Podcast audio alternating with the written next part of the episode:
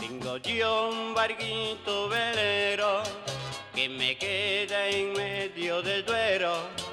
Tengo yo un barquito velero que me deja en medio del duero.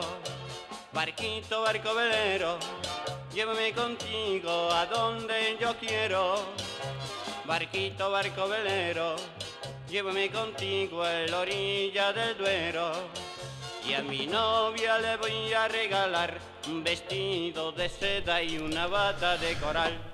A lo largo del calendario anual hay una serie de días que han sido concebidos como Día Internacional de. Los hay dedicados a enfermedades, a efemérides, a concienciar sobre algunos aspectos y también los hay dedicados a profesiones. En este febrero se nos ha pasado por alto el Día Internacional del Hombre del Tiempo, que ya me extraña que en la época en la que vivimos nadie haya protestado para que se llame hombre o mujer del tiempo. El hombre del tiempo es ese ser que nos dice si mañana habrá más calor que vigilando un puchero con gafas de cerca o tendrás que ponerte tanta ropa que cuando quieras orinar, tendrás que llamar a Paco Lobatón para que te la encuentre. La evolución de la meteorología ha sido prodigiosa. Cuando yo era un chiquillo, el hombre del tiempo aparecía en la tele con una pizarra tela de chunga y se equivocaba más que Paquirrín jugando al trivial. Pero con el avance de los satélites, si te dicen que mañana cae agua a las 3 de la tarde en tu pueblo, es que mañana a las 3 de la tarde cae agua en tu pueblo.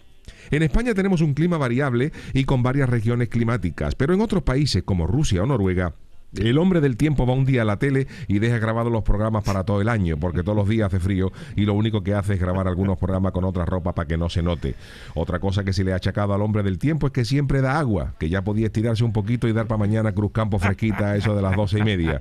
Pero no sé por qué extraño motivo la predicción meteorológica en televisión es más larga que los calcetines de Pau Gasol. Si un telediario normal dura unos 30 minutos, yo he llegado a ver el tiempo en esa misma cadena nada más acabar el, el telediario y durar 20 minutos con los cocodrilos preguntándole ya al hombre del tiempo si entran hoy para comerse a ñu o lo dejan para mañana por falta de minutos. Yo creo que el tiempo se llama así en televisión por lo que dura, no por lo que dicen.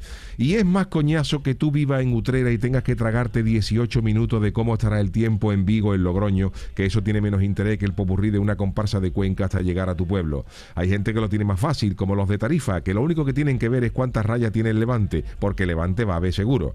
Yo cada vez que hablan del Levante en el estrecho no puedo evitar acordarme del Chano, que va de flojo a moderado, según el día que le coja. Con los años hemos aprendido a controlar la complicada terminología meteorológica, porque en los años 70, cuando el hombre del tiempo decía que se preveían caídas de aparato eléctrico, la gente salía a la calle con la esperanza de coger una televisión o una tostadora. Y antes la gente se creía que las isobaras eran las hermanas de Saravaras. En fin, que felicidades a estos hombres y mujeres del tiempo a los que les debo el placer de saber cuándo podré venir a hacer este programa en chancla. Gloria eterna a ellos. Ay, mi